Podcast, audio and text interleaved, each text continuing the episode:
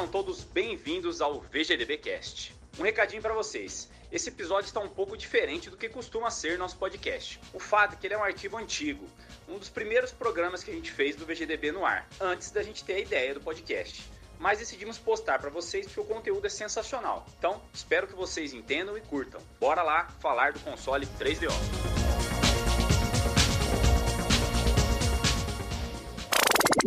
Produção e edição realizada pela Hood On, produção audiovisual.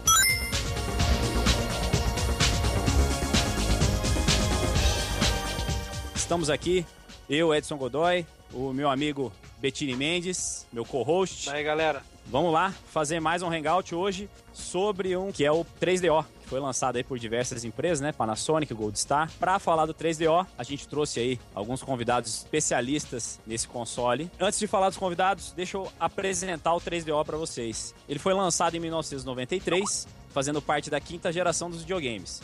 Ele possui um processador de 32-bit RISC, ARM de 60 rodando a 12,5 MHz, além de um processador matemático custom e dois coprocessadores de vídeo capazes de produzir de 9 a 16 milhões de pixels por segundo.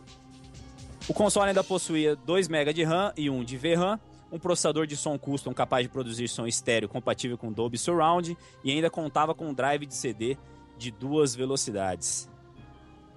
Bom, vamos passar agora para os nossos convidados especiais de hoje. E a apresentação deles é feita pelo meu amigo Bettini Mendes. Daí galera, tudo beleza? Então, como sempre, a gente só tem fera no assunto. Hoje a gente vai contar com a presença do João Antunes Júnior. Ele começou a jogar videogame com o pai quando adquiriu um telejogo. Ele tinha 3 anos de idade, lá em 1978. Apaixonado por 3DO, decidiu ir além da coleção e criou em 2015 o site 3DO Brasil, que já é referência nacional em informações sobre console. E outra fera é o Rodrigo Tadeu. Rodrigo Tadeu entrou no mundo dos games em 88, quando ganhou o Atari de Natal. Colecionador desde 2003. Hoje ele foca sua, sua coleção em alguns consoles que mais gosta, é claro, sendo um deles o nosso 3DO. Desde 2006 é, do, é um dos organizadores dos encontros do Canal 3, um dos mais tradicionais grupos de colecionadores do país. Então, João Antunes, dê uma boa noite para nós aí. E aí, rapaziada, boa noite. Tudo bem? Beleza. Seja, seja bem-vindo aí ao VGDB no ar. É Obrigado. um prazer tê-lo como convidado aqui. E Rodrigo Obrigado. Tadeu, ah. dá, um, dá um alô pra galera aí. Olá, galera. Estamos aí. É isso aí. Vamos já, sem maiores delongas, passar para nossa pauta aqui. Nossa primeira pergunta, eu vou começar com, com o Tadeu aí, que deu um alô por último. Já é uma pergunta tradicional do programa aqui. Tadeu, como que o 3DO entrou na sua vida? Bom, o 3DO entrou na minha vida quando eu vi um, um cunhado de um amigo meu com esse aparelho, levou, a gente jogava muito videogame, ele levou esse aparelho. Quando eu vi a primeira vez, nem sabia que era um videogame, pelo aspecto dele, né? Até hoje eu acho até o aspecto do FZ1 mais bonito de todos. E quando eu vi o jogo, aí também não, não acreditei. Realmente foi uma coisa impressionante. Passou uns dois meses, vi um anúncio no jornal, vendendo 3DO na época, se não me engano foi 95 para 96, 300 reais. Lembro até hoje o valor, três chequinhos. E aí, depois que eu comprei o videogame, aí só comprava os jogos. Era mais fácil encontrar naquela época os discos prensados do que o jogo original no Brasil. Era muito difícil mesmo encontrar o jogo no Brasil. E a partir daí não desgrudei mais. Show de bola. E você, João, como é que 3DO entrou na sua vida? Eu, eu ia para uma locadora sempre alugar é, cartucho de Super Nintendo e tal. E aí lá um dia tinha esse videogame lá, os caras jogando. Era o Hell, aquele, aquele RPG, né? Na hora eu nem vi o que, que era. Falei, ah, o que é isso aí? É, é ali naquele cantinho sempre tinha videogame e tal, mas não conhecia, era um jogo com videogame com vídeo. Ah, quando eu vi que, é, que aquilo ali era um videogame, na hora eu achava até que fosse um, sei lá, um videocassete, alguma coisa assim, passando algum filme. Ah, eu fiquei fascinado, assim, porque eu sempre gostava dos, dos jogos do Super Nintendo, é, das, das aberturas, das coisas assim, né? Quando eu vi aquilo ali, meu Deus, isso aqui é um videogame mesmo. Aí depois o cara botou o Need for Speed, aí foi, foi aquela coisa, tinha que ter, eu tinha que comprar um. Mas eu vi o Rodrigo falou dele aí. Pô, ele pagou barato então, cara. Porque eu comprei o meu, foi final de 94. Aquele desgraçado da locadora lá me logrou, bicho. Ele cobrou. Ele me cobrou 900 reais na época, cara. Que era. O, o dólar tava. Caracas. Um por um, alguma coisa. Eu sei que eu trabalhei o inferno até o final do ano para pagar aquele videogame. Mas valeu a pena. Assim. Eu, eu, sempre gostei muito do, do 3DO, dos jogos dele e tal. É, depois aí, a locadora do cara tinha um monte de, de jogos, era, era bem completa. E dali para ali, continuou. Foi, foi mais ou menos por aí. Show de bola. Cara, eu, eu, vou precisar contar a história de como que o 3DO entrou na minha vida também. É, que é uma história meio trágica, meio cômica, enfim, vamos lá. É, eu tinha um, um, um, Mega Drive com Sega CD e 32X, né? O Megazord. E eu tava, cara, eu tava satisfeito, eu não pretendia comprar um, um console de outro console de 32 bits. Eu ia ficar com aquilo mesmo e, e buenas, porque eu gostava bastante dele. E aí um, um amigo meu pediu emprestado para mim na época. Eu nunca fui muito de emprestar meus videogames e tal, era bem ciumento com eles. Mas, pô, o cara era muito meu amigo, né? Eu falei, não, tranquilo, te empresto. Aí ele falou, ah, enquanto isso você fica com o meu 3DO aí, tal.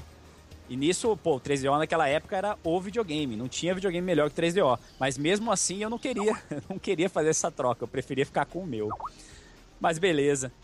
Aí, alguns dias depois que o videogame tava com ele, o videogame mais um monte de jogo que eu tinha emprestado, ele me liga e fala, Edson, aconteceu um negócio chato, cara. Entraram na minha casa, levaram seu videogame, todos os jogos, levaram tudo. Falei, putz, decepção total, né? Mas aí o cara foi, foi parceiro e falou: Não, mas ó, você me emprestou, você não tem culpa de nada, então fica com o meu 3DO aí e, e pra, pra, te compensar aí pela, pela perda, né? E assim, como eu disse, né? O 3DO era o top de linha na época. Mas, cara, sabe aquele negócio que acontece que você não fica feliz? Que eu não tava afim de perder o meu, meu videogame anterior, né? Eu gostava pra caramba. Mas, pô, não demorou um mês, eu já tava apaixonado pelo 3DO. É... Need for Speed, Road Rash, Pô, tem, tem, tem tanto jogo que a gente vai falar aí durante a transmissão hoje que, que me cativou pra caramba na época. E, e pro meu amigo também não ficou tão ruim, porque em seguida o pai dele deu um PlayStation para ele. Então, no fim, acabou acabou todo mundo feliz aí na história. E você, Bettini? Cara, o 3DO apareceu aqui no interiorzão aqui do Paraná. Eu acho que final de 96, cara. Tudo aqui é bem, bem depois, né? Então foi um amigo meu que tinha uma locadora com Mega Drive, Super Nintendo, o pessoal jogava ali. Daí ele trouxe, acho que do Paraguai, um 3DO, cara. quando eu vi aquele, aquele negócio lá, fiquei louco. Falei, nossa. E daí ferveu na cidade, né? Ele tinha aquela pistolona laranja, o Mad Dog e tal. aquilo lá era de outro mundo.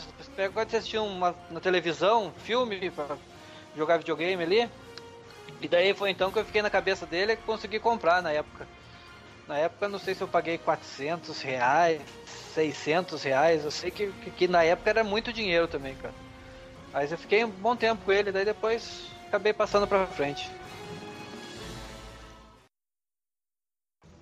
Bom, vamos lá, continuando a nossa pauta aqui. Vamos começar pelo João. João, 3DO ficou notório por ter uma proposta de videogame diferente para aquela época. Para que fosse um aparelho multimídia, fosse fabricado de uma forma semelhante aos videocassetes. Explica pra gente aí como é que funcionava isso e dá sua opinião, se você acha que a ideia era boa e o que, que faltou para isso dar certo. Olha, a princípio a ideia, acredito que era boa, né? Criar um padrão único para videogame, né? Uma coisa, eu acho que foi uma sacada bem legal assim dos caras na época, mas eu não sou economista, mas eu acho que o, o modelo de negócio deles estava é, condenado desde o início, porque a ideia do, do da 3DO Company né, era ganhar dinheiro com os royalties do sistema, né? As pessoas, os outros, as outras empresas fabricariam o 3DO e eles iam ganhar dinheiro com os royalties da, da venda do, do aparelho, né?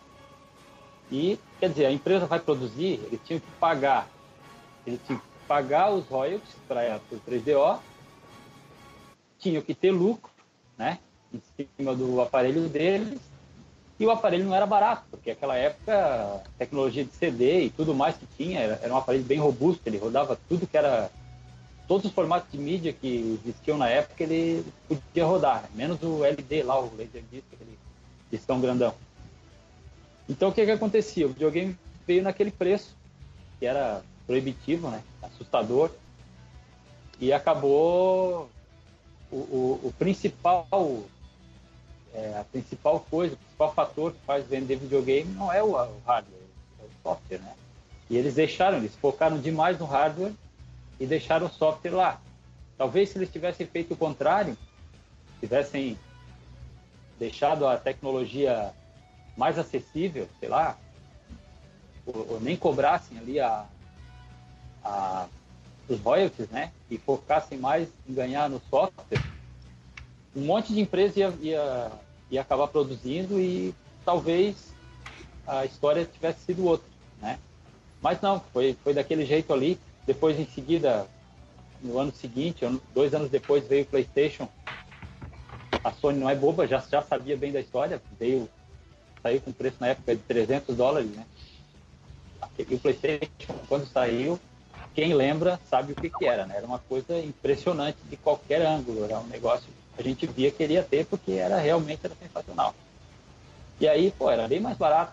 Mesmo que o 3 j estava caindo de preço, é, não tinha como competir, né? Era uma coisa alienígena demais. Eu acho que foi isso aí. Eu acho que o defeito maior, acho que foi o modelo de negócio que os caras criaram ali, que não, não deu muito certo. Beleza, João. E você, Tadeu? Quer acrescentar aí na, na resposta? Dá sua opinião pra gente aí, cara. Eu acho que realmente o preço pra época, acho que não me engano até hoje, um dos mais caros que já teve. É o preço muito alto. E marketing nos Estados Unidos não lembro na época como que era o dele, mas no Brasil, como você disse até no seu texto ali, ele não é um, um console muito conhecido aqui, não ficou muito conhecido. Era meio underground. Quando eu vi mesmo por 300 reais lá, foi uma coisa absurda é, até pelo preço. Alguém realmente deve ter comprado, não gostou, deixou lá na loja e o cara anunciou e foi sorte minha na época.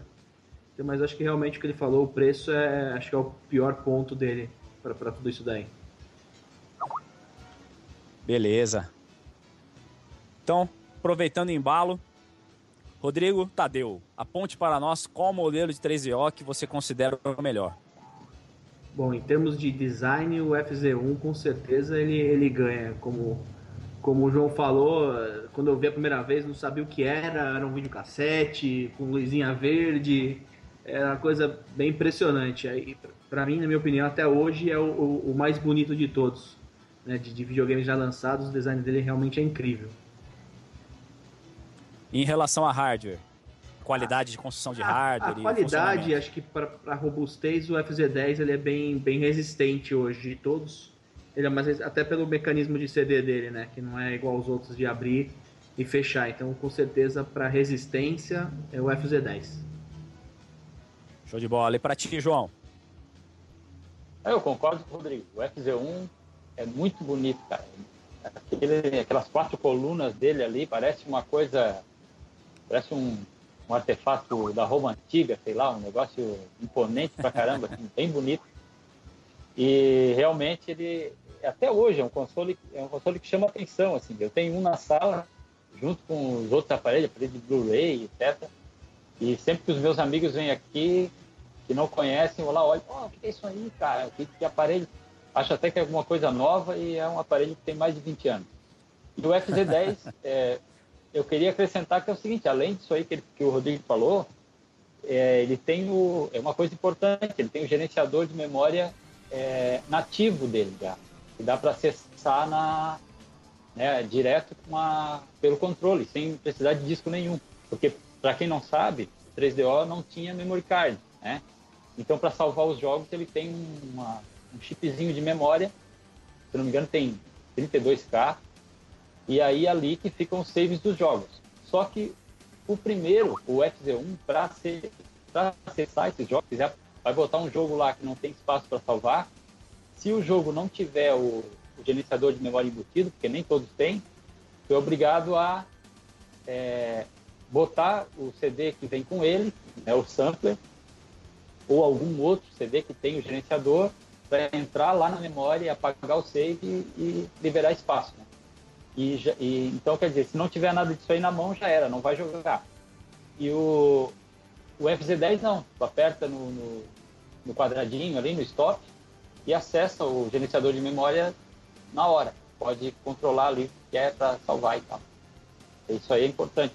E, e, fora o que o Rodrigo falou aí, que o hardware dele é mais legal, tal, mais tranquilo. João, você falou aí que o, que o 3DO não tem memory card, né, cara? Na verdade, ele, ele tem, é. né? Ele tem, ele tem um memory card, só que ele não é. Eu acho ah, que ele chegou no final da vida do console. É, tem, tem. Exato. Tem uma, uma unidade de memória, né? Que é externa. Isso. Não é bem memory card, é um. É. é um tipo, parece, parece um HD externo. Um HD né? externo. É, é, mas é realmente. Aquilo ali é legal, dá para levar os, os saves de um, controle, de um console para o outro e tal. É, a gente está falando de hardware, o, eu acho. A gente não, não tá falando do pior, né? Eu acho me desculpa quem tem, mas eu acho pior o, o Gold Star. Gold Star. Porque, é, porque o Gold Star é o seguinte, cara, ele quando ele abre o, a gaveta dele, sai o, o leitor inteiro para fora. Eu, primeira vez que eu vi isso aí, eu achei que tinha quebrado o videogame, cara. Ele vem, ele vomita metade do, do que tem dentro para fora, assim. Blá! Inclusive. Aí... O, Sânio, o Sânio não é Oi? assim também? Exatamente. O Sânio? É, o, o Sânio eu nunca vi, na, nunca, nunca tive. É. Eu acho ele muito bonito. Um aparelho, o Sunny, eu acho ele bonito pra caramba. Assim, é, pelo que eu sei, ele é até bem robusto.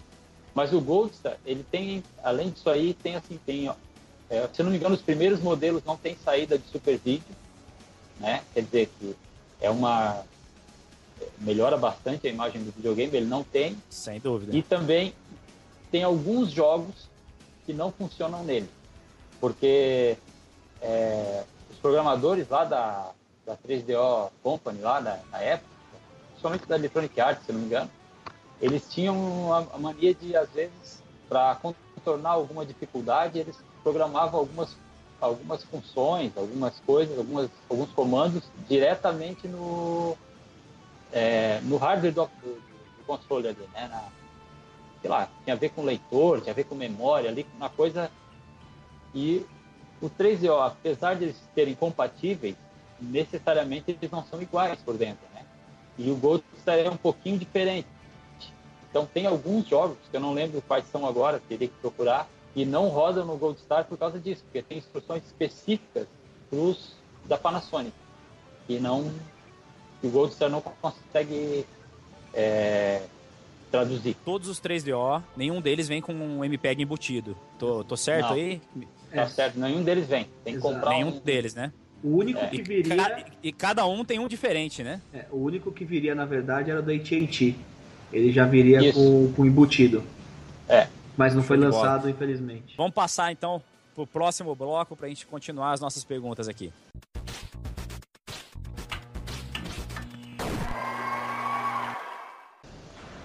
Bom, ainda falando de hardware, qual característica do console? Vou perguntar primeiro pro Rodrigo. Qual a característica do console, dos consoles 3DO, né, que você acha que mais se destaca positivamente e, e na, negativamente se o console tinha algum calcanhar de Aquiles aí na sua concepção? É, na verdade as duas são a mesma, que é o controle. A ideia de você conectar um controle no outro, eu achei uma ideia bem interessante para a época. O cabo do controle era muito grande. Isso é uma coisa que até, até os videogames que a gente não tinha sem fio era um problema. Então o cabo do controle era, era muito bom e o controle ser de cinco botões e jogos necessitam de seis, né? Ele tinha um botão ali que era o sexto, que não era bem posicionado, depois até lançaram com um botão em outro lugar, mas não era o controle oficial. Então acho que o controle foi bom e foi ruim ao mesmo tempo. É isso aí. Eu concordo contigo, viu, Tadeu? É, é bem nessa balada mesmo. O, uma coisa interessante, eu acho que dá para falar do controle, é, é que eu acho ele extremamente durável, né? Eu não vi um controle original de 3DO dar problema, cara. Eu nunca vi. Não sei vocês aí, mas dos meus nunca deu nenhum problema. É impressionante a durabilidade dele. É. Mas diz aí, João. E para você, qual que é a melhor característica de, de hardware eu, do cara, 3DO? é isso aí. É isso aí que o Rodrigo falou. Eu, eu assim, a, o que mais chama atenção realmente é o controle ali, a questão do conexão, né, de um no outro, que elimina o multitap, que na, naquela época na época do Super Nintendo, que tem, tinha os jogos para jogar em quatro jogadores lá. Tinha que alugar o jogo e alugar o multitap da locadora, né? O cara ficava feliz da vida. E, e ali, quando eu olhei, pô, mas esse aqui é pior ainda agora, vou ter que alugar um ligar, para jogar em dois, pô. Mas não, aí, aí o cara mostrou lá que tinha essa tomadinha na. Cada controle tinha uma tal. E também tem o, a questão do som, né? Que eu não sei, é, naquela época eu não conhecia o, o, videogame que tinha o controle já, que tinha saída de som no, no controle já. Né? Com, inclusive com controle de volume, etc. Isso aí também era bem legal, para jogar à noite, assim, sem fazer barulho para ninguém em casa, era bacana. Talvez, acho que só no Japão tenha tido algum controle que tinha essa, essa característica em outro videogame anterior ao 3DO. Mas assim, eu não me lembro. E realmente na época era um negócio que impressionava aquela saída de fone de ouvido no controle. Era muito legal. É, poder ter um, um som estéreo assim, plugado no controle ali, de fácil, é. fácil manuseio, com, com, controle de volume no próprio controle. Era, era um negócio bem interessante mesmo. Trip Hawkins, ex-diretor da, da, Electronic ah, Arts, ah, é. que foi o fundador da, da, da, da 3DO Company, né? É, é, a gente sabe que ele tinha opiniões fortes, não é não, Tadeu e João? É, o Hawkins era um cara... Ele é conhecido na indústria aí por ser um... É um cara opinioso e é... É um tubarão, né?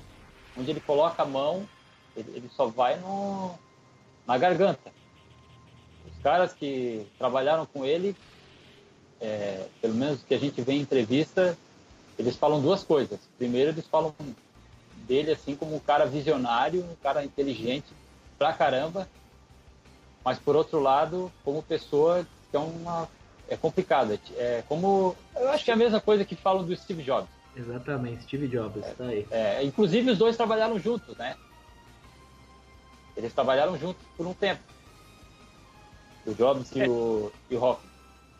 É, dá, dá pra ver que o cara, assim, é, é um cara inteligentíssimo, é, que nasceu pro mundo dos negócios, só que em determinados momentos talvez ele não soubesse dosar é, os limites dele, né? Ele acho que passava um é. pouco dos limites em determinadas atuações dele e talvez até isso tenha sido uma das causas da, da do 3DO não ter dado tão certo no mercado, como até o João já tinha apontado aí é, em relação aos royalties, né? Que ele tinha uma política muito agressiva em relação a isso.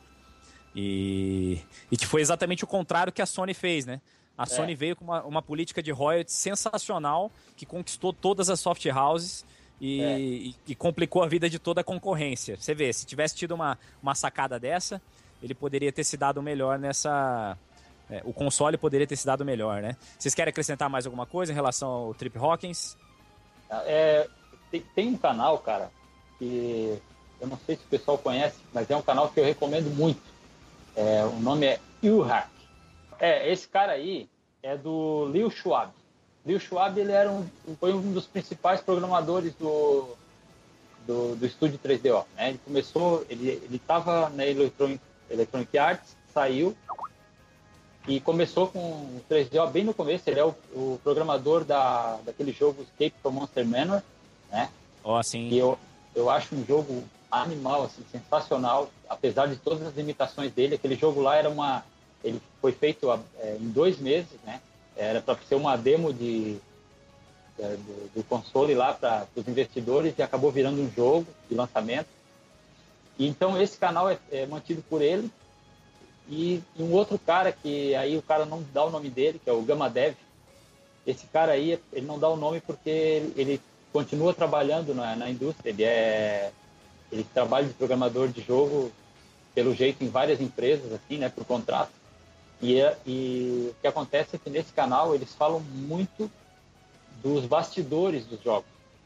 Falam é muito legal. Eles ficam jogando ali, dizendo, olha, isso aqui é por isso, por aquilo e tal. E eles apontam é, coisas cabulosas assim, que aconteciam naquela época, principalmente casos aí envolvendo o Deep Hawkins, aí as as coisas que ele a, as voltas às vezes que ele tinha que dar por causa de uma sei lá uma uma cisma qualquer dele com um Mania, determinado né? assunto que tinha que ser daquele jeito e aí ali é bem legal esse canal aí é uma coisa para quem curte o 3DO assim pode assistir. Eles colocaram um vídeo, é, não é, eles não atualizam muito, assim, é um vídeo a cada seis, oito meses. Colocaram um faz dois dias, mas é bem legal de assistir o, é, o que eles falam ali. É, eu tô vendo aqui que é um canal pequeno, né? Tem 537 inscritos, inclusive 538 é. que eu acabei de me inscrever. e, pô, é legal a dica aí. É, principalmente ah. assim, se forem começar, procurem começar a assistir pela série do Escape from Monster Man. Que foi quando eles começaram, eles vão fazendo uma, uma duas fases por vídeo. E ali é que eles falam a maior parte das coisas, porque eles estão começando o canal. E aí depois dos outros vídeos aí continua, né? Mas, é, assim, os primeiros vídeos é, são mais legais, assim, nessa parte de bastidores da 3DO Company, para saber das coisas. Bem legal. Mas beleza, vamos passar então pro próximo bloco para a gente continuar as nossas perguntas aqui.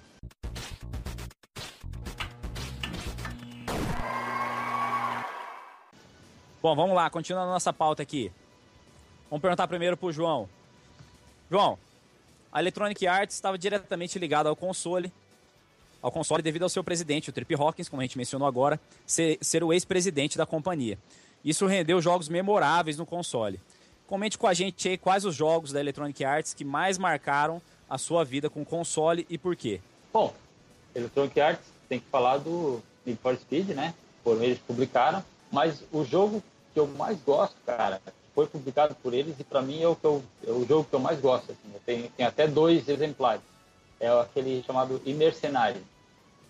É um jogo bem futurista assim para a época, né? É como se fosse um, um RPG massivo offline, né? Ele tem, ele é sandbox, tem uma cidade virtual enorme para a gente explorar. São é mais ou menos aquela ideia de realidade virtual que tinha na, antigamente. Não sei se vocês estão lembrados daquele filme Passageiro do Futuro, que tinha o sim, cara sim. que era jardineiro, que depois foi virando, né, até que era o, aquele Pierce Brosnan, era o cientista, né, que começou a... Então ele andava na realidade virtual dele lá, era uma coisa meio, meio eletrônica, assim, meio uns ambientes vazios, né, negócio é, polígono, poligonal, assim, uma coisa bem diferente. E o, esse é o visual que tem o Mercenário. É bem legal, assim, mistura vídeo com, com, com sprite, com polígono. É, a história ali é uma história que no futuro a Terra foi aprisionada numa rede de realidade virtual enorme, até meio Matrix isso aí, saiu antes do Matrix, inclusive. E aí eles mandam uma transição para o passado para os cientistas do passado conseguir projetar um, um negócio meio louco, né? Projetar uma, um, um guerreiro virtualmente lá para combater o sistema por dentro. Eu acho muito legal. É um dos jogos que eu mais gosto. Assim, do, é o jogo que eu mais gosto no 3DO e é da Electronic Arts. E depois disso aí tem, cara, tem um monte. Tem o Syndicate, que é um. Né, saiu com um monte de, de console, mas no, no 3DO tem, a versão dele é bem redondinha, bem bacana. Assim. É, foi, próprio... a versão, foi a versão do Syndicate que eu mais gostei, foi do 3DO. É, é muito bom, cara. É, é, a resolução dele eu acho que é melhor, né? um pouquinho melhor, né? É, mais limpo o som, etc. Também o próprio Monster Manor também, que eu acho muito legal aquele jogo ali. Cara, se eu for falar, vou falar de todos eles, não adianta. Passa pro Rodrigo aí pra ele dizer o que ele acha. E, Tadeu, vamos lá.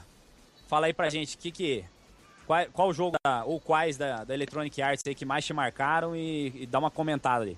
É, eu acho que, que o ponto interessante que ele falou da do Need for Speed, né? Foi que poucas pessoas sabem foi o primeiro que lançou, foi pro 3DO. É, isso, pra época, foi um jogo marcante de carro. Apesar que a jogabilidade não é uma maravilha, mas na época, tanto ele como o Road Rash é, era incrível. Os dois jogos, para mim, da Electronic Arts é, são sensacionais. E o, o jogo realmente que mais marcou na época para mim, acho que foram os FMV, pelo impacto que eu tive de ver aquilo nos fliperamas que existiam na época em shopping, né, que era aqui em São Paulo era a Playland. Aí você via aqueles jogos e falava, caramba, sensacional, né? será que um dia vai ter isso no videogame? Tinha o Sega CD, mas não era tão bacana. Aí quando eu vi realmente no 3DO, foi como se estivesse fazendo um filme, que hoje, quando a gente olha, não é igual, mas na época nossos olhos faziam aquela imagem ser um Blu-ray, né? Era uma coisa impressionante. Acho que quem viu assim a primeira vez teve esse impacto também. Mas teve, teve bastante jogo ali que, que era o Alan in the Dark, por exemplo, também, que é o 1, se não me engano, tem só pro 3DO também.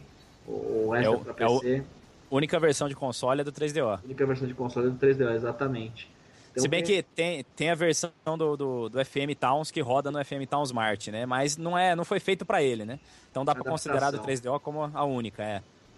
Mas realmente tem, tem bastante jogos aí na lista. Como o João falou, tem muitos jogos que o pessoal desconhece, mas é, são aproximadamente 320, 312. Tem algum, algumas pessoas fazendo homebrew de jogos. Né? Tem até alguns hacks, por exemplo, para o Need for Speed, você pode baixar para o carro ficar mais veloz, que aí melhora bastante a jogabilidade. Então tem o pessoal desenvolvendo para 3DO ainda. Mas jogos oficiais mesmo a, não passa de 150, né? É, tirando por região, sim. Assim, se for somar é, as, as listas de, de, de, todos, incluindo os exclusivos, em número único de jogos, acho que deve dar um, então, na faixa de uns 150, 150 será que não? por aí. É, é, mais ou menos o que eu, que eu tava pensando aqui. Bom, aproveitando aí que você já embalou em outras soft houses, a gente sabe que não, não foi só a Electronic Arts que fez jogo para ele, né? Apesar de, de, de, talvez ela ter sido a mais emblemática aí. Das outras soft houses que trabalharam no 3DO, qual que você considera assim que foi mais fundamental para o console e quais seriam os jogos mais importantes criados para ela pro, pro aparelho? Bom, eu acho que a que a Interplay Interplay é, foi, foi, foi uma soft house legal, teve alguns jogos bons. É, outra software house que eu lembro. Bom, tem a, a Vivid que fez alguns uns jogos especiais aí pro 3DO. Lançou, especiais? É, oh, especialíssimos. Especialíssimos, que pra época era uma coisa, a molecada adorava, pra falar a verdade, era uma coisa maravilhosa. Era o nosso VHS dos filmes. É. Cine Privé. É, é, exatamente, Cine Privé, né? American Laser Games mesmo, que os jogos é, com a, com a pistola eram incríveis para jogar. Então são, tem algumas software houses famosas até hoje que realmente marcaram a época. E tem algumas mais desconhecidas também. A Crystal Falei, João. Dynamics, né? A Crystal Dynamics também, né? Que é, hoje está aí com o Tomb Raider e tal. Exato, o é próprio estúdio 3DO fazia algumas coisas. É. Crystal Dynamics teve o, o, foi o Jax, foi o... Jax. Né, o The Horde, o, aquele Off-World Interceptor, é, pô, Star Control, né? Que é, o, é um dos melhores jogos do 3DO. Nossa, Star Control 2 assim. é um jogo sensacional. Sensacional. É. Os caras hoje jogam lá o Mass Effect e ficam explorando os planetas e tudo mais, mas não sabe que 20 anos atrás tinha aquilo ali já e é, de certa forma até era mais complexo, né? Era bem bacana aquilo lá. Sim. Era, aquele jogo era sensacional. A, é. gente, a, gente, a gente tá até esquecendo de falar da Capcom, né? Que fez ah. o, o. com uma das melhores versões do, do Street Fighter 2 é a versão do 3DO. Sim, é muito bom. O som do jogo é espetacular. É isso que, que eu ia é... falar. Não, não consegui achar até hoje. Não tem nenhum igual ao 3DO, né?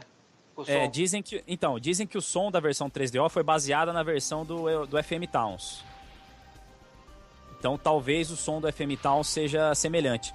Só que o, é, o Tadeu até comentou comigo antes aí que o, o chip de som do 3DO é sensacional, né? Então acho que dificilmente tenha ficado melhor o do FM Towns do que o 3DO. Acho que nenhum Street Fighter 2 bate o som do, do Street do 3DO.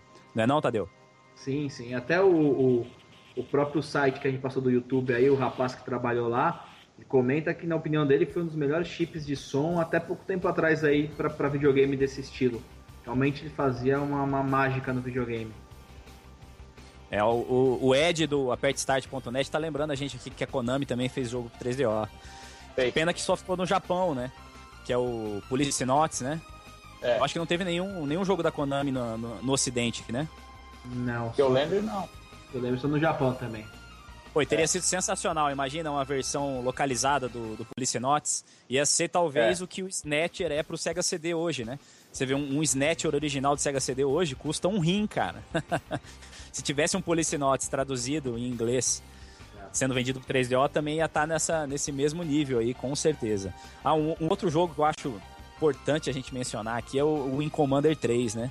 É. Que tem a. Que das versões de console, é, a, a, do 3DO é disparada melhor.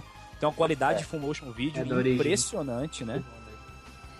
É, até de, de certa, certo ponto de vista, apesar de não ter aquelas missões é, nos planetas, né, que o PC tem, ele até pode ser considerado melhor que a do PC. Claro, PC, PC a gente sabe como é que é. Mas, é, por exemplo, no 3DO, os painéis ali, a comunicação do painel é em cores, né? no PC ela é, é verdinho, né? Parece que monitores GA. E toda o 3DO tem aquelas cenas de nave decolando, nave pousando em maior número, mais bem acabadas.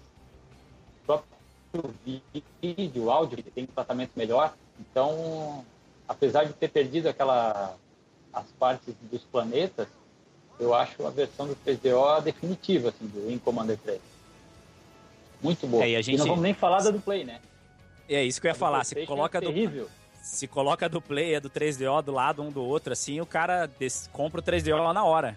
Que a diferença é brutal. É. Lembrando de um monte de jogo interessante aí. É, o Tadeu já tinha falado da American Laser Games, que, que para mim o, o, jogo mais legal daquela época deles foi o Crime Patrol. Nossa, como eu joguei aquilo. É. Eu adorava jogar. É o estúdio 3DO, né? Que fez vários jogos bons e eu acho que o, o que mais me marcou deles foi o Capitão Quasar. Aquele jogo eu achava é. muito, muito divertido e muito legal. Esse, é, o Capitão Quasar, o que eu tenho eu comprei do Bonacorte. Foi ele que me vendeu. Se duvidar o que eu tenho, eu também comprei dele. eu, eu, comprei bastante jogo dele já, cara. É, salvo engano, ele se desfez da coleção de 3DO dele. Ele tinha uma coleção 3DO enorme.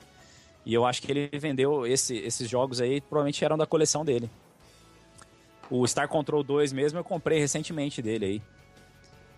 O, a, a perda dele é o nosso ganho, né? Ou, ou vice-versa, né? Vamos passar então pro próximo bloco para a gente continuar as nossas perguntas aqui.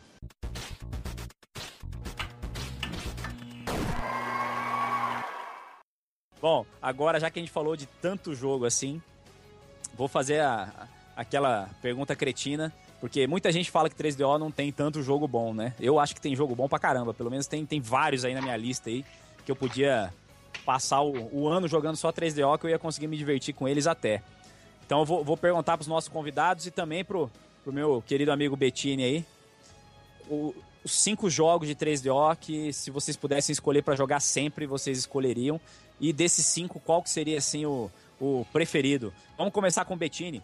Fala aí pra gente, Bettini. Cara, cinco jogos, o preferido eu acho que é Jax, cara. Foi o primeiro jogo que eu vi. Por causa do, do, do som, ele gritando Jerônimo ali, aquilo ali era. fica na lembrança da gente, né?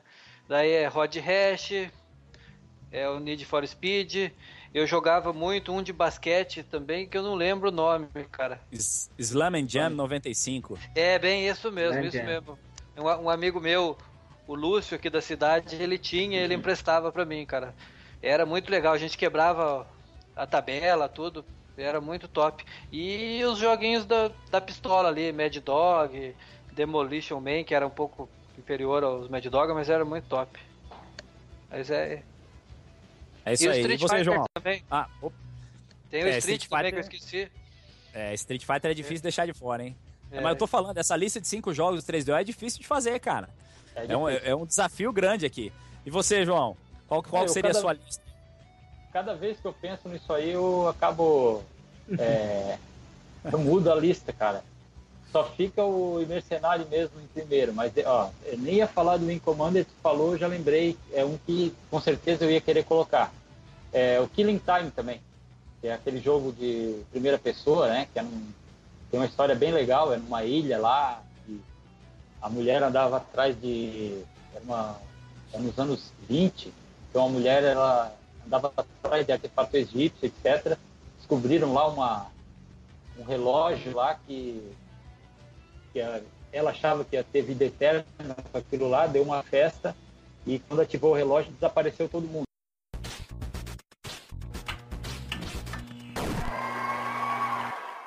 Bom, vamos voltar lá. O, eu não sei se vocês conseguiram pegar aí o, o top 5 do João.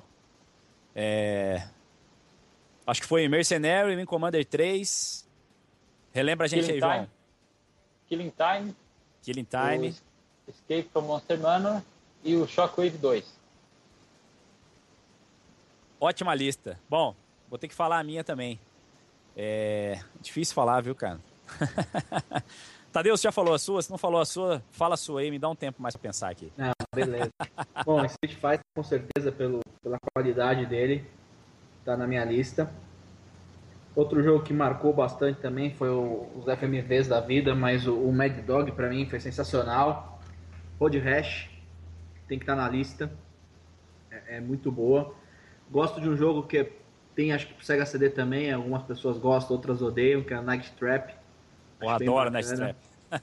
E um RPG que tem, que eu gosto bastante, do, do 3DO, que é o Guardian War. Acho bem bacana ele.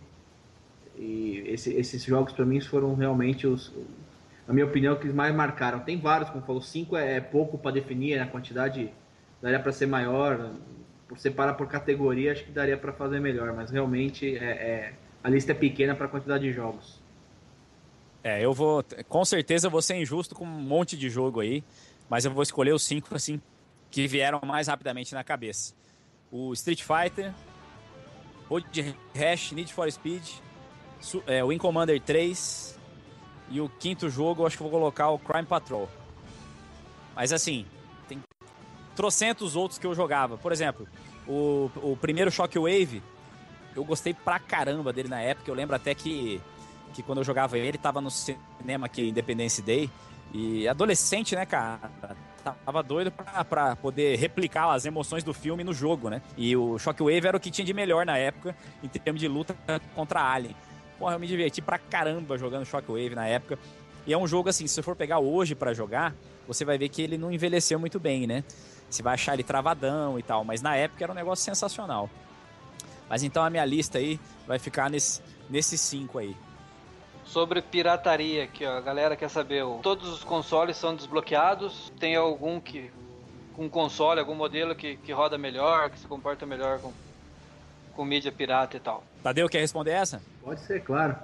Bom, o que se comporta melhor, realmente, na minha opinião, é o FZ10. Como eu falei, pelo, pelo modelo do, do CD, você prende o CD, fica mais prático. Os outros drives, o negócio de abrir e fechar não, não ficava muito bem calibrado. E trava nunca teve, era só gravar realmente o jogo e botar lá pra mandar bala. Tanto que na época a mídia prensada, que não tinha gravado, era mais prensado, era uma beleza, era idêntico ao original, não tinha nem o que falar. E era, como al- alguém via ali também no, no, chat, falou, era muito difícil encontrar. Realmente, eu era sócio da Pro Games ali na Pio 11, em São Paulo, na Lapa. E eu lembro quando tinha coisa de Jaguar, infelizmente tinha coisa de Jaguar, né? E não tinha de 3DO. Ali que a primeira vez também que eu vi uma coisa de Jaguar na vida foi espantoso. 64 bits, era aquela maravilha, tudo enganação, mas tudo bem. Que isso? Mas é, o que tinha pra época realmente era comprar os prensados e ficava espetacular. Ninguém, alguns eram muito bem feitos, né? Quem tem até hoje os Engana. prensados, é, alguns, alguns enganam. Já vi É, CD do Road Rash muito bem prensado. Inclusive, nosso amigo, nosso amigo João fez uma matéria no, no 3DO Brasil, no site dele, que é um, um site fantástico para quem curte o 3DO. Acredito que boa parte da, de quem está assistindo aí é fã do console. Ele fez uma matéria é, fazendo meio que um tutorial, né, João? Pra gente É. conseguir diferenciar. Explica pra gente aí. É, é porque uma coisa, naquela época não tinha muito, não tinha gravador doméstico, né? Então tinha realmente essa, o CD pirata, ele era pirata porque ele não era original, ele era, tinha aquela, existia aquela tentativa genuína de enganar o, consumidor que aquilo, como se aquilo lá fosse um produto original, os chineses lá que faziam essas falsificações, né? Então ele vinha com, vinha pintado, CD pintado, vinha com manual, etc. Até hoje, vai no Mercado Livre aí, tem um monte de CD é, pirata sendo vendido como original. E alguns deles, o sujeito que está vendendo não sabe que é pirata. Ele acha que é original mesmo. Porque ele tem manual, tem tudo, o CD bonitinho. Pô, isso aqui é original. Não é. Né? Às vezes o, o sujeito está vendendo achando que é original, mas não é original. Ele está enganando alguém sem saber. Por isso que eu fiz aquela aquele tutorialzinho lá. Mas aqui, ó, tem um lance, cara, que é o seguinte, é, existiu um modelo do, do 3DO, se não me engano, é aquele Alive, que é aquele Gold Star. É, esse tem é, trava da Gold Star. Esse tem trava. Coreano? É, Ele é coreano. coreano, é. É um dos últimos que saiu. Acho que foi o último. PlayStation 1, o PS1. É, na, ele usou a, a, Na verdade, ele usou o molde do M2, né, cara? De um dos. De um dos protótipos do M2. Tem até uma SGP, uma Super Game Power, que tem o, vários protótipos e um deles tu vai ver que é o mesmo Alive. Se não me engano, o dele é. Ele lá é branco. Mas é o mesmo. Então esse aí tem. Mas também eu nunca vi esse Alive por aqui. É, eu também nunca vi. É, e... Eu vi uma vez é, vendendo no eBay. Uma vez só. E devia devia é. estar tá uma, uma pichincha, né? É, eu acho que continuando esse, esse tópico aí de pirataria do emulador de drive, isso é bem interessante. É, acabei comprando lá do russo que tem e funciona com uma beleza. O melhor aparelho para ter ele é o. Fizeram várias perguntas sobre isso, na verdade. O melhor aparelho para ter ele é o FZ1, que é só tirar o drive e colocar ele. Aí você tem a opção, ele tem uma entrada USB que dá certinho para encaixar a placa na frente. Você pode cortar a portinha. Ou o que, que eu fiz no meu? Deixei a portinha, coloquei um HD interno, coloquei uma fita dupla face e está funcionando com uma beleza. Eu coloquei todos os jogos, tu não precisa atualizar, o HD tá lá dentro e roda tudo perfeito, é, é bem bacana também. Os outros modelos, o FZ10 precisa soldar, então realmente é um pouco mais complicado, mas é, para o FZ1 é perfeito. Quem tiver a oportunidade de comprar, quiser ter toda a gama de jogos ali, é só ligar e dar o play. Vou até. Essa pergunta estava até na nossa pauta mais para frente, mas já vou te, te adiantar ela aqui. É, você sabe. É, passar para o pessoal aí onde que localiza para comprar esse, esse, esse aparelhinho? Como é que é, funciona o, exatamente? O russo lá ele é meio, meio chato, tá? É, não sei o que, que a Rússia tem de diferente lá que não aceita PayPal, tem que pagar por Western Union, é, às vezes não tem. Eu posso, vou ver se eu acho que tem um e-mail dele particular aqui, ele só tem ICQ também. E aí eu passo por o e-mail dele aqui, quem quiser entrar em contato com ele. Cada hora que você pergunta, ele passa um preço diferente. É, é, é bem complicado. Chama M Nemo. O cara é gente boa, ele troca, ele responde os e-mails rapidinho. Ele é o cara que está fazendo também o do Dreamcast. Então ele está fazendo dos dois. A instalação é, é fácil? Qualquer, ah, do, qualquer do FZ1 consegue fazer ou é não? É bem tranquilo. Do FZ1 você abre ele, você tira realmente o flat do, do, do negócio e liga o flat nele. Está instalado. E ele Caraca. já vem com a base para parafusar exatamente onde estava o drive de CD. E sem contar que você tira o drive de CD do 3DO, já vai um kg e meio ali, né? Porque é muito pesado o drive do FZ1. Né? Você tirou toda aquela carcaça de ferro. E que eu falei, eu optei por deixar o HD interno. Quem não tem um HD grande, vai a porta USB na frente e vai trocando um negocinho ali. Mas o preço do HD hoje, 320, não está tão caro. Pluga ele dentro, fita dupla face, ficou um aparelho. E a luzinha de, de leitor acende como se estivesse lendo HD. É bem, bem bacana mesmo. Eu lembro que eu morava em Campo Grande na época, né? E era comum a gente ir em Ponta Porã, que é divisa, fronteira com o Paraguai. E, e nessa época tava a transição de, de, de 3DO, lançando o Saturn e, e PlayStation.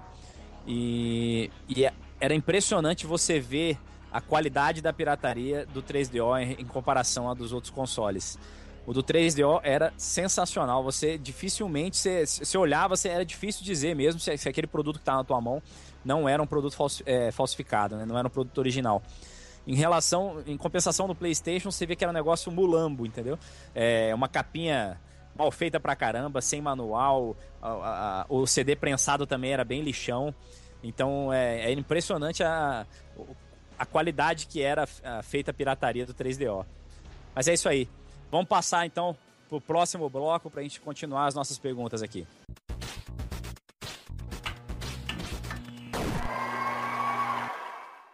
É isso aí, pessoal. Vamos lá abrir mais um bloco de perguntas aqui. Chegou a hora da gente falar dos acessórios do 3DO. Vamos começar aí perguntando pro João. João, quais os acessórios lançados que você considera mais marcante para o aparelho? Ah, o que eu mais eu acho mais legal é o fora a pistola, que é é, hors concours, né? Falar da pistola, que é a coisa mais o que mais chamava atenção assim na época e até hoje, né? É, o que eu mais acho legal é o Flight Stick Pro, é aquele de aquele manche, né? Para jogar jogos de, de simulação, tal, é, próprio Wing Commander. É, eu acho que é o mais é um acessório muito legal assim, é, indispensável para quem quer curtir o jogo da maneira que ele é, assim, jogos de, de avião, de nave tal, deve tentar comprar um, um flight stick. Inclusive tem aquele o Flying Nightmare, né? aquele jogo do tem aquele a gente pilota o, aquele caça Harrier, Harrier, aquele que o que decola na vertical. Né? Isso, aquele. Se for jogar aquele jogo com controle, olha, é quase impossível. Ele tem mais de 30, 40 comandos apertando o botão, soltando o outro, forçando o pé, batendo a cabeça na parede para conseguir, né? E aí com a e já com o Flex não, é tudo muito natural, tem já tem mais botões, a combinação de botão quando precisa fazer é bem mais fácil, né? Ele já vem, o próprio jogo já vem com um cartão com os comandos para ele. Então, é, é, bem mais legal. É isso aí. Eu, eu, acho que o acessório que eu acho mais legal é o Flight Stick. Inclusive, é, só terminando ali o, o Flying Nightmare, aquele jogo é um pesadelo mesmo, porque é, o cara que. Um dos caras que, que ajudou a programar lá, o consultor, né? Ele é um piloto da. Eu acho que é da. Da Força Aérea Inglesa, né? Inglaterra, é, lá, Força Aérea Royal, Britânica. É. Então ele. Ele foi. No manual tem. Ele foi o único cara que conseguiu pousar o, o avião. É o único cara. Os caras botaram no manual, pô. É impossível mesmo, cara. Não dá para pousar. E ele, aí no manual tá assim, ó. Agradecemos ao, sei lá, major, tenente, não sei o quê, que nos provou que dá para pousar o, o Harrier no, no jogo. E, claro, cara, a gente, a gente liga o piloto automático ele pousa sozinho, né? Mas no. É osso, cara. Eu nunca consegui nem chegar perto. Eu chego perto do porta-aviões ali, já bato, explodo, não faço nada. Eu vou, eu vou te falar, eu até tenho esse Flight Stick Pro, mas eu nunca cheguei a usar ele com o Flying Nightmares, porque é um jogo que eu nunca consegui jogar, cara. É, sem sacanagem, eu já tive ele. Eu tinha ele na época e eu ganhei ele na época. E foi. Imagina a decepção. O adolescente lá doido pra jogar, adorava jogo de simulador e tal. Nossa, eu não conseguia nem decolar. Frustração é. total. E, e aí eu, não, eu ainda não tive coragem de fazer essa combinação aí, de usar ele com o Flight Stick Pro. Mas é legal, vou, cara. É porque ele é, ele vou, é bem simulador mesmo. É porque o jogo é bem mais simulador, né? Só tem o. Só tem aquele avião ali, né? E funciona tudo. Tem radar, aproximação, os próprios freios, é, é tudo bem, bem real, vamos dizer assim, né? O mais real que possa ser. Mas uhum é legal, cara. O cara vai, claro, vai jogar aquilo ali achando que é o Ace Combat, vai ficar meia hora ali vai se dar mal. decolar. Vai se dar mal.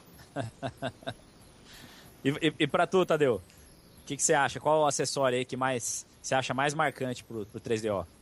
Bom, de acessório, eu acho que realmente o controle de seis botões, o arcade é bem legal.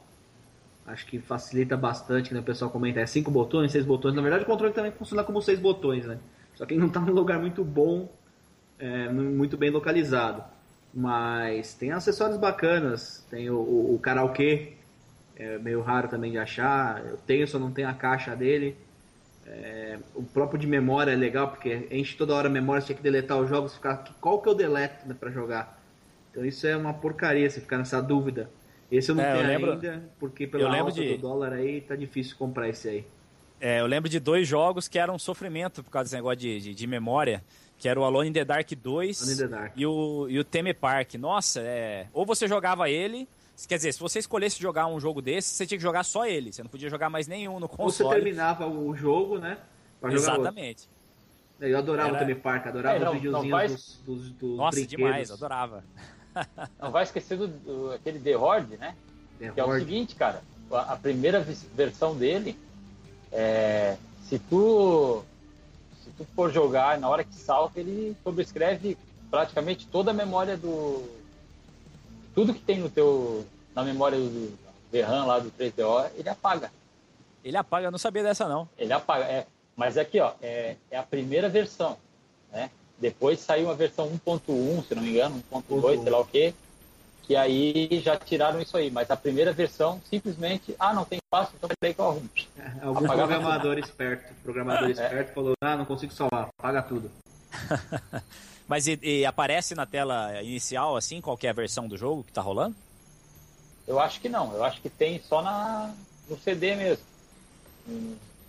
Eu acho que tem uma diferença do CD, se eu não me engano, o, a versão 1.0 é, é preta, outra é vermelha, eu não lembro agora. Eu, acho que o tem... código muda também no CD. Aquele códigozinho que tem do lado, acho que ele muda ah, também. Código de ah, barra, sim, né? Pode sim. ser, é. Sim, provavelmente. Mas é isso aí, eu acho que ninguém olha, né?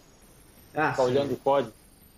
Alguns aparecem na tela, não sei se esse aparece, normalmente aqui na parte de baixo, né? Ali no, no cantinho da direita, versão 1.1, saber. É. É, agora depois dessa informação aí, vai todo mundo ficar atento aí no, no The Word que tem lá em casa, para não correr risco. E o pior é que se o cara baixar a ISO, ele não vai saber, né? É, é. Tem, tem, tem a ISO separada, mas você baixa só pelo nome, você realmente pode, pode se pegar, lascar pode se lascar. É isso aí. Bettini, tem algum acessório aí que você lembra, cara, que te marcou? Cara, é a pistola mesmo, né, cara? O controle de seis botões, o Saulo tava falando no chat ali. Eu não cheguei a nem conhecer, cara. Se, se eu não me engano, devo ter visto em algum encontro do Canal 3. Mas jogar mesmo Street era com o controlinho de três botões. É porque o, o, controle de seis botões, na época, a Capcom chegou a lançar um controle todo estranhão, que tinha seis botões e tal, só que ele tinha uma pegada é, totalmente diferente. E eu nunca cheguei a jogar com aquilo, mas só de olhar já dá pra ver que não vai funcionar. É, eu não sei se já, já chegaram a usar aquele controle. Já, esse eu tenho também. É, é tem pra, se não me engano, pra Super Nintendo, acho que tem também esse controle. É, ele saiu para outros consoles. Ele saiu pra Super Nintendo. Ele é diferente, ele, acho que é pra segurar como se fosse uma porrada, deve ser essa a intenção do controle. Porque você segura ali firme e tem os botõezinhos do lado, é bem, bem diferente mesmo. Mas é eu vejo aquele controle, Eu vejo aquele controle e tenho a impressão que é alguém tentando coçar a orelha assim, ó.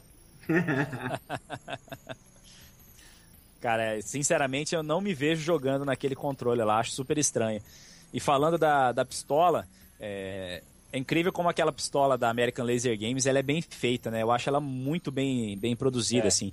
É, super resistente e parece que é, dá, passa a impressão que é inquebrável, né? A do, a do Sega CD, que, que saiu da American Laser Games, também tem essa, essa característica, né? Mas é. Só que é, uma, é bem mais incomum você achar a pistola do Sega CD. A do 3DO, como é a única pistola do console, é uma pistola que o pessoal costuma conhecer mais, né? Vamos passar então pro próximo bloco pra gente continuar as nossas perguntas aqui.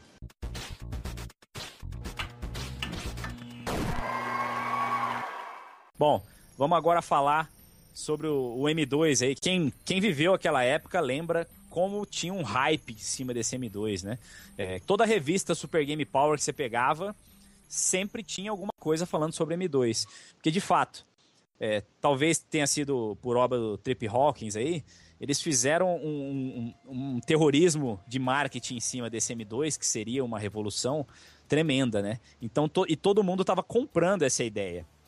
Até que chegou um ponto que o pessoal viu que não era, que não era bem assim.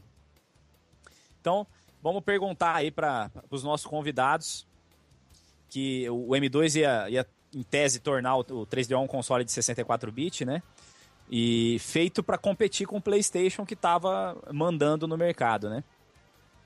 O que, que vocês podem dizer para a gente sobre o M2 em relação a hardware, em relação a, a, o que ele prometia, o que de fato entregou, já que o nosso amigo Tadeu aí chegou inclusive a ter o aparelho, deve ter mais, mais informações para dar para gente. Vamos até começar contigo, Tadeu. O que, que você pode falar para gente do M2?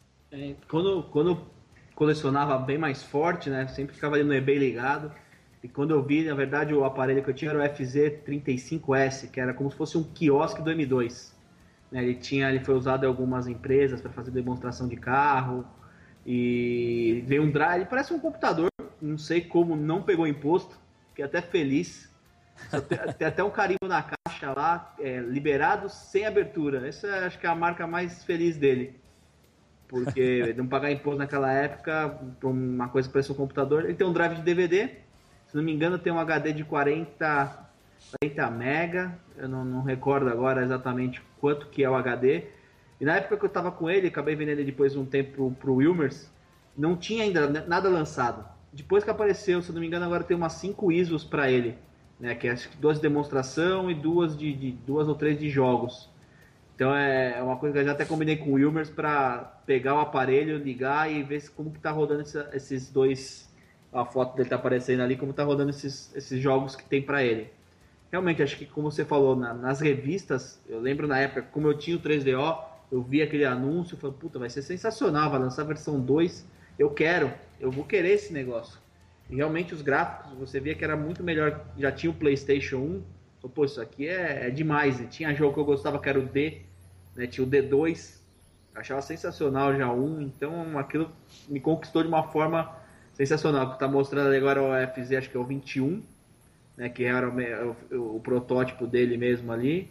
E realmente tinha um branco também, que era bem bacana. E o branco acho que já apareceu no eBay umas duas vezes.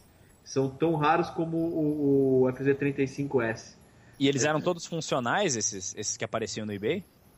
Provavelmente, eu não, não sei os outros, tirando o 35. O 35 ligava, aparecia, falava que não tinha conteúdo, mas depois com, com os DVDs que lançaram as ISOs, provavelmente vai rodar, que eu vi o pessoal comentando que, que ele é funcional. Os outros não sei, até pelo jogo, não sei se tem alguma proteção, é, não, não teve muita documentação técnica. Já até lançaram no eBay também, para venda, o kit de desenvolvimento mas como no console, então acho que alguém não vai ter interesse em fazer alguma coisa. É. Então, infelizmente, acho que foi o problema o problema dele. Mas voltando no assunto lá, porque lançou, porque não lançou, acho que foi um. Já estava no final, o PlayStation entrou com tudo ali e realmente acho que desistiram da ideia. E teve na época, inclusive, a. Pelo menos veicularam, né? Que a Matsushita, que é a, a Panasonic, tinha gasto uma fortuna comprando os direitos do M2, né? A gente não sabe até que ponto isso foi, foi uma jogada, isso existiu mesmo. É, o branco porque... tinha o nome Matsushita em cima. Ah, pois é, imagina, é, é, eu lembro que era, um, era uma soma astronômica para a época, que ela teria pago para a 3DO Company, e, e para depois não lançar o negócio deve ter sido é no mínimo bizarro, né? A empresa deve ter amargado um prejuízo danado, se de fato foi verdade que a 3DO Company vendeu essa tecnologia para eles, né? Vendeu? Talvez a gente não, talvez a gente nunca vai saber. Fala aí pra gente, João. Você tem informação não, sobre nesse, isso? Nesses, é, nesses vídeos do, do, do, do lá que eu passei, eles falam, tem um capítulo que eles falam bastante disso aí. Inclusive eles falam o seguinte, que a Matsushita é uma empresa gigante. Então, para a 3DO foi um negócio muito bom ter vendido a tecnologia, mas para eles foi assim, o que eles pagaram para eles foi irrisório, tanto que a tecnologia foi usada para, se não me engano, uma máquina de café, né, uma máquina de fazer café, foi o que o 3DO acabou chegando no mercado. Mas é, para eles não foi esse, foi um grande prejuízo não, cara. Eles usaram a tecnologia outra coisa e e para nós foi uma, uma tristeza. Né? Eu lembro que eu ficava, naquela época não tinha internet, eu queria muito comprar o M2 também, como o Rodrigo falou aí, e eu ficava, pô, saiu a Power nova, saiu a Ação Game, vou lá comprar, vamos ver se fala alguma coisa do M2. Aí os pô, é mês que vem, cara. É, daqui um, é no Natal, é no, na Páscoa do ano que vem. Aí nunca chegava. Até um dia que falaram lá, escreveram Vapor, Vaporware, né? que era uma coisa que significava que era só fumaça, não ia sair. E aí caiu a. É isso aí.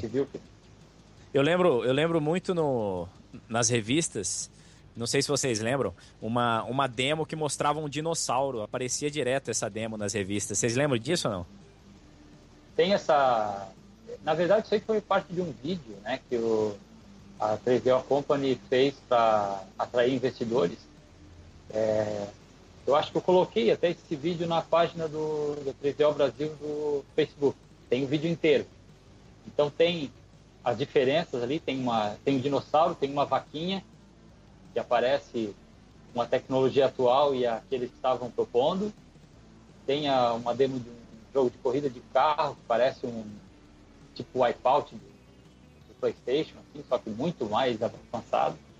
E tem um jogo de tiro em primeira pessoa também que é sensacional, assim, é, é muito legal. Só que depois a gente foi descobrir que aquilo ali era tudo é, é, é só um vídeo feito é uma, uma, um vídeo de computação gráfica, não tem nada em tempo real ali, era só uma demonstração do que podia, talvez, um dia ser lançado como o M2, né? A, a, a Sony tá, a Sony tá aprendendo aí, então. É, pode ser. pode ser isso. Mais uma coisa que o 3DO começou. Mas é, de, depois acabou caindo por terra essa. Não era nada disso aí, era real, né? Aquele o jogo de corrida que tem, é, que eu cheguei a ver alguma coisa, aquele IMSA Racing, eu acho. É, isso, até lembra é. um pouco. Lembra um pouco aquele Crash and Burn, né?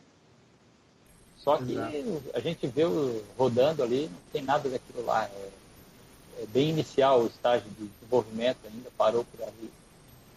Mas é interessante a história do M2. É uma pena, uma pena que não saiu, né? Por mais que, mesmo que fosse ser um, um console que não desse certo, que eu acho dificilmente alguém ia conseguir bater o PlayStation naquela época. É, é, para nós não. gamers é sempre ruim, né? Quanto mais console, melhor. Eu sou dessa teoria. É, eu acho eu acho interessante essa, essa, parte do mercado. Eu, particularmente, que gosto de consoles obscuros, acho que dá para perceber. então, pra, eu lamento bastante de não ter dado certo o, o, M2. Mas vamos lá, galera. Vou fazer uma pergunta assim. Em relação a, ao porquê do 3DO não ter conseguido sobreviver. Se você tivesse que dar uma justificativa como a principal para o 3DO não ter conseguido sobreviver no mercado, qual seria? Vamos começar com, com o João. Fala aí pra gente. PlayStation. Dá para responder em uma palavra só, né, João? Dá. dá. PlayStation matou todo mundo, cara. Até eu vendi meu 3DO para comprar um PlayStation, cara. É isso aí. É realmente é, a, a, tem... ficou difícil a competição. Foi, ele tomou, pegou todo mundo. Os jogos eram incríveis na época, uma coisa que a maneira, a própria maneira como eram apresentados os jogos, né? É, nas revistas, eu comprava sempre aquelas revistas VGM lá dos Estados Unidos, lá, né? Pô, a, a propaganda do, do, Só a propaganda dos jogos dava vontade de destacar e colar na, na parede, na, era muito legal. Então, pô, Resident Evil, quando saiu, é, pô, era, cara, era um negócio revolucionário. Mundo, assim. É, é, revolucionário. Acho que a Sony, o marketing da Sony foi muito pesado, né? A Sony sempre foi uma empresa muito grande, né? E, e, caiu matando com o marketing, né? Depois da dispensa Foi. lá, que todo mundo sabe da história, até apareceu o aparelho lá da Nintendo. Então realmente eles falaram, ah, vamos entrar de cabeça, investimos aqui, não queremos perder. E aí matou a galera. Então você concorda aí, Tadeu? O nome do, do problema do 3DO é um só, PlayStation. Eu acho que sim. Acho que realmente se não tivesse aparecido o PlayStation ali no, no intermédio, as companhias que estavam ali com o 3DO fazendo jogos eram boas companhias eu acho que realmente ele tinha potencial para fazer mais jogos bons. É, realmente é, foi uma pena, né? E o PlayStation tem, tem até algumas comparações nesse site aí do, do rapaz que trabalhava lá, falando de alguns jogos que realmente até rodam melhor no, no 3DO do que no PlayStation 1. É, e falando até do, do, do frame skip, falando que o PlayStation roda 24, o 3DO roda 20, então eram muito parecidos. Lógico que a tecnologia da Sony era um pouco melhor, mas é, eles tinham ambos tinham bom potencial, né? O 3O tinha muito potencial. É, uma coisa que é, eles de... falam ali em um vídeo que é o seguinte, é que o, o, o porquê que os jogos que tem no, no, no 3DO e no PlayStation, ela, eles são mais bonitos no 3DO. É porque o 3DO ele, ele consegue trabalhar com a formato de vídeo e, e profundidade de, de imagem é, sem, assim, livre, né? Por exemplo, um vídeo no 3D pode ter um formato, é, sei lá, é, 290 por 410, né? Uma coisa que é meio impossível de, de se fazer hoje. Assim, naquela época, sabe, por exemplo, no, no Need for Speed, tem umas partes ali que é, parece que a tela está rasgada e o cara está por trás da tela, né? E aquilo ali não é um vídeo gigante com um pedacinho aparecendo, é um vídeo daquele tamanhinho mesmo. Né? Isso aí é muito difícil de fazer. E as texturas, elas podiam ter, por exemplo, uma textura de 5 bits, de 6 bits, né? para a profundidade de cor funcionar. E no PlayStation não, no PlayStation tinha que ser ou 4 ou 8. Então, uma textura de, de 6 bits ou o cara fazia ela ficar com 8 e aí ia puxar muito mais memória de vídeo, ou ele fazia com 4, que a maioria fazia, ela ficava mais com aquela aparência lavada. Né? Tem jogos que dá para notar bem isso. O, o Road Rash do PlayStation, apesar de ser um pouco mais rápido, ele tem as texturas mais lavadas, as cores é, são menos intensas. Aquele jogo Field, né? É o Poed, o pessoal fala, né? Exatamente. Também dá para ver isso aí claramente no jogo. Se botar um do lado do outro, vai ver que a, a versão 3D é bem mais colorida.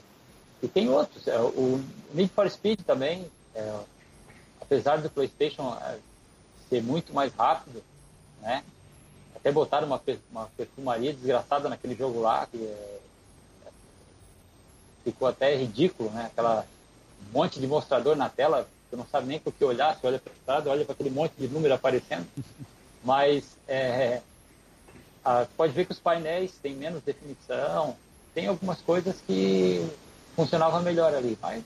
Tem gente que fala que o Need for Speed do, do, do PlayStation do Saturn era melhor que do 3DO, né? É, acho que principalmente pela velocidade do, dos carros. A sensação de velocidade no 3DO e no, Saturn, no PlayStation e no Saturn realmente era maior. É só você comparar, assim, colocando um, um, um, do lado do outro, assim, rodando no vídeo, você consegue perceber isso. Mas em termos de qualidade de simulação, o 3DO era imbatível. É, eu acho que aquilo lá era o mais próximo que se podia chegar na época de simular a direção é. de carro. Eu achava, eu achava impressionante. Pode, pode falar aí. Não, inclusive o, o 3DO, ele não tem nenhum mostrador, é só o que está na tela mesmo. Ele tem a troca de marcha, que no, acho que no PlayStation, no Saturn não tem aquela. Né, a, a cada carro tem a sua caixa de marcha, o, o, o painel ele é maior, né? É, o único indicativo que tem ali é aquela, o radarzinho da polícia e tal. Não mostra quiser ver onde é que está o teu oponente, tem que pausar o jogo e olhar no mapa lá, porque ele não vai aparecer na tela ali. Então, eu acho é, era mais simulador mesmo. O do PlayStation, eles na verdade, ele, eles aumentaram a velocidade, né? Ele é, o jogo é mais rápido. Ele não é, Exatamente. é, ele não é que ele, ele, eles não aumentaram o frame rate do jogo. Eles deixaram o jogo mais rápido. Né? É, e assim, dá pra ver que tem, tem uma diferença, assim, é praticamente dois jogos diferentes. É, é. Que o PlayStation Saturn, ele é um jogo muito mais arcade. E o é. do 3DO é muito mais simulação. Então vai, vai muito do gosto da pessoa, né? É, se o cara quer jogar um jogo mais arcade, com certeza ele vai gostar mais da versão PlayStation e Saturn. Se ele gosta mais de um jogo tipo simulador, ele vai ficar com a versão de 3DO. A do, do PlayStation tem, uma, tem a pista legal, aquela Lost Vegas, né? Que é, que é aquela Las Vegas do futuro lá. Tem aquele carro The Warrior, que é um carro secreto lá que só falta voar. Tem uns negócios legais lá, dá pra, dá pra correr na lua. É muito legal a versão do PlayStation também. A versão do PC também era igual a do PlayStation e a do Saturn. Só que a, única que ficou diferente mesmo foi a do, a do 3DO, que aliás foi a primeira, né? Que, que é a primeira. É, inaugurou a série. É original, original. É isso aí. Bom, vamos passar então pro próximo bloco para a gente continuar as nossas perguntas aqui.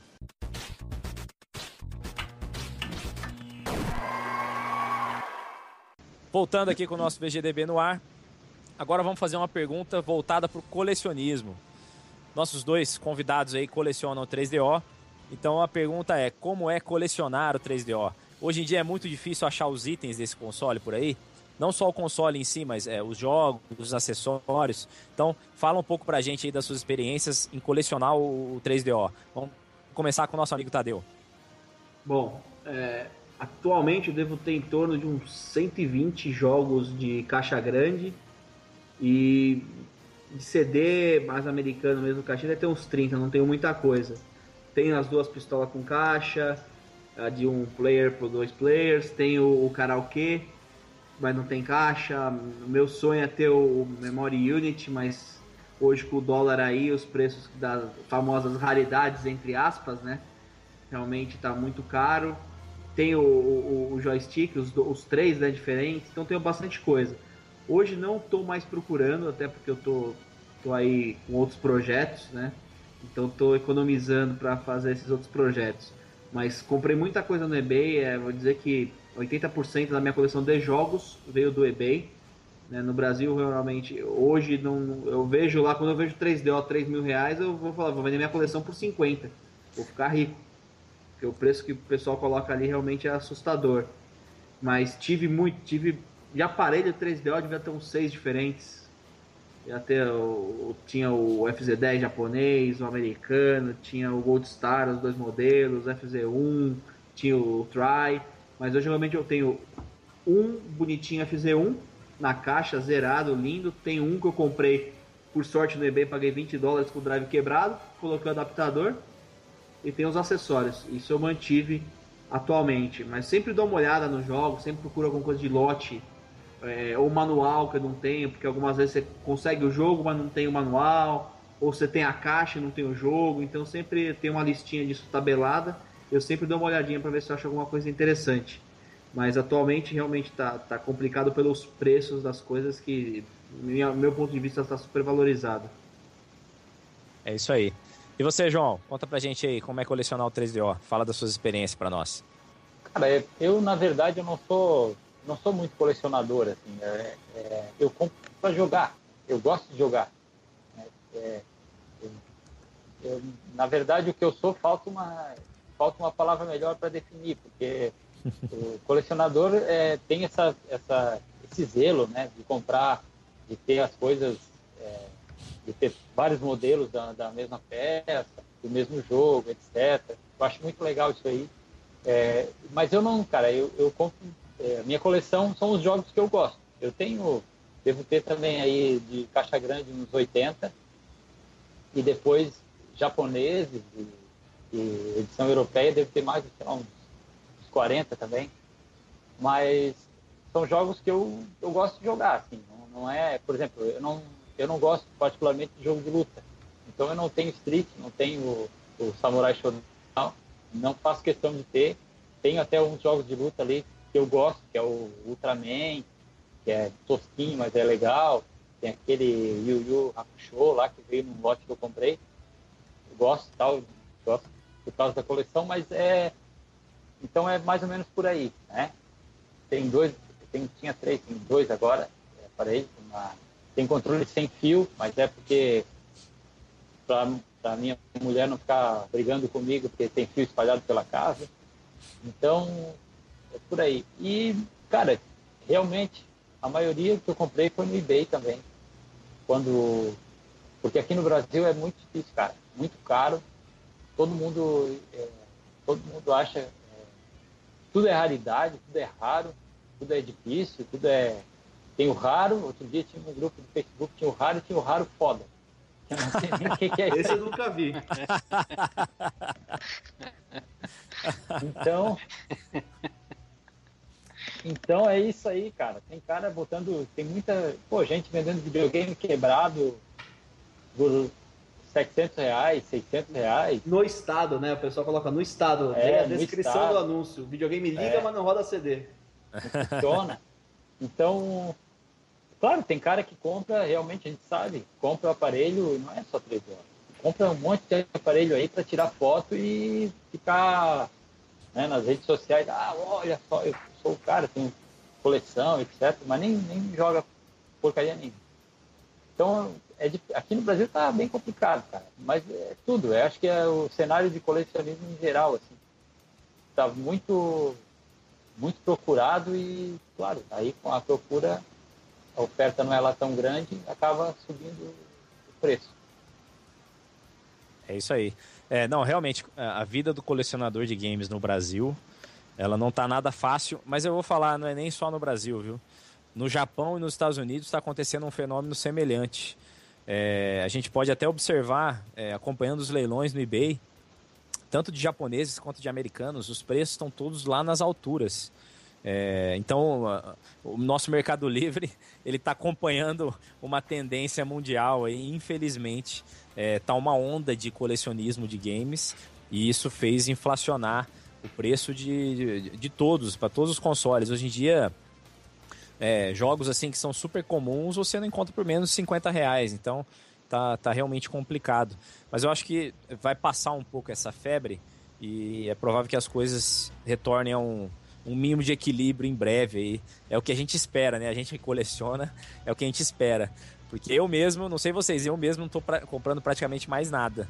É, Porque- nada É, eu também não, cara. É, de fato não tem condição, tá, tá difícil. Só- Ainda só mais, principalmente no exterior, é.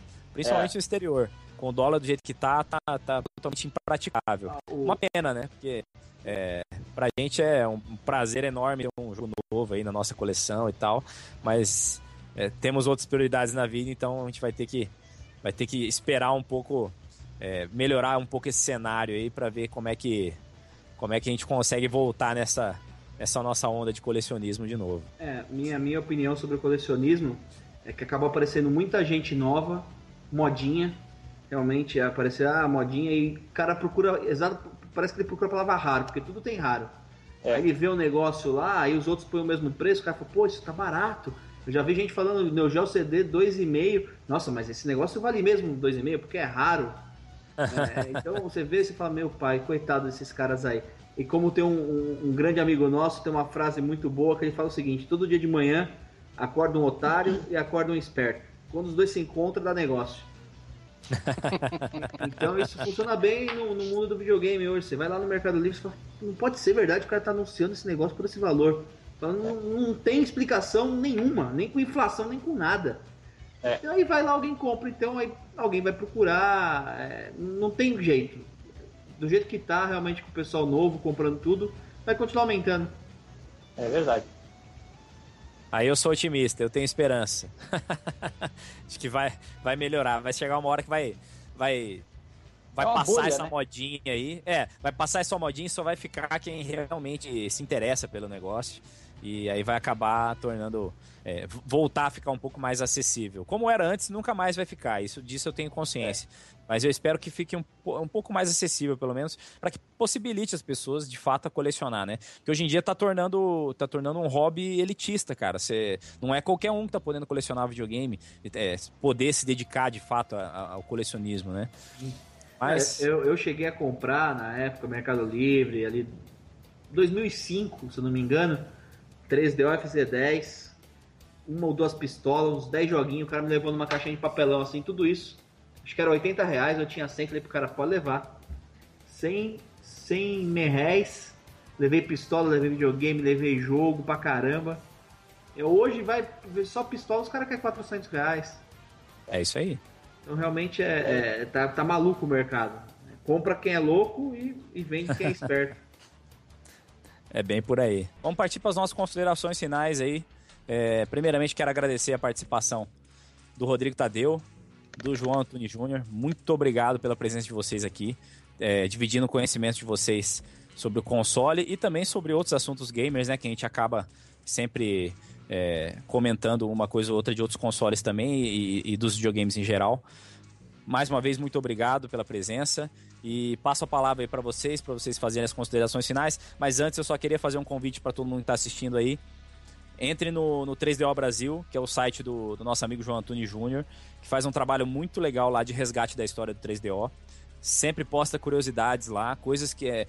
Muitas vezes eu que gosto muito do 3DO, nunca nem tinha ouvido falar, eu descubro através das postagens do, do nosso amigo João Antunes. Então, não deixem de olhar aí o, o 3DO Brasil, que vale muito a pena. Agradeço ah, também o convite.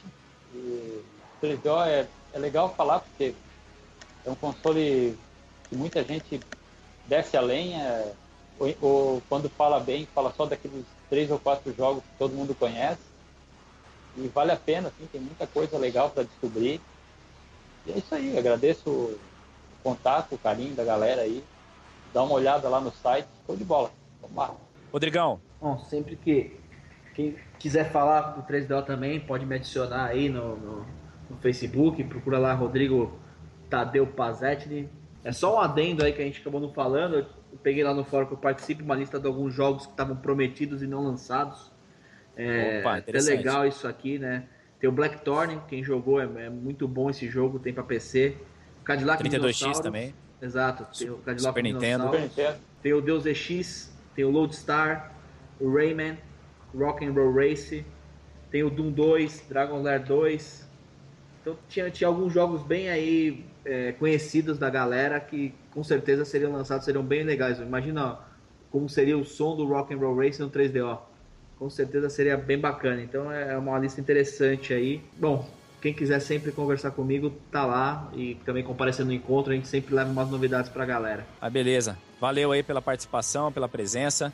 Meu amigo Bettini, meu co-host, valeu aí mais uma vez pela força que você dá pra gente aí. Ah, eu só quero agradecer a galera aí, que a gente que vale aí a amizade cada vez mais. Foi um prazer conhecer o João.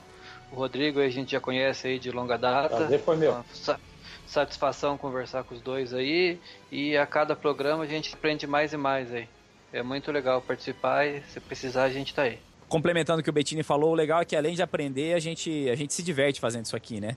É, faz amigos, dá risada e fica conhecendo aí muitas, muitas coisas de, dos consoles que muitas vezes a gente nunca nem tinha ouvido falar. Então é, eu acho que está sendo bastante interessante para a galera. Mas é isso aí, galera.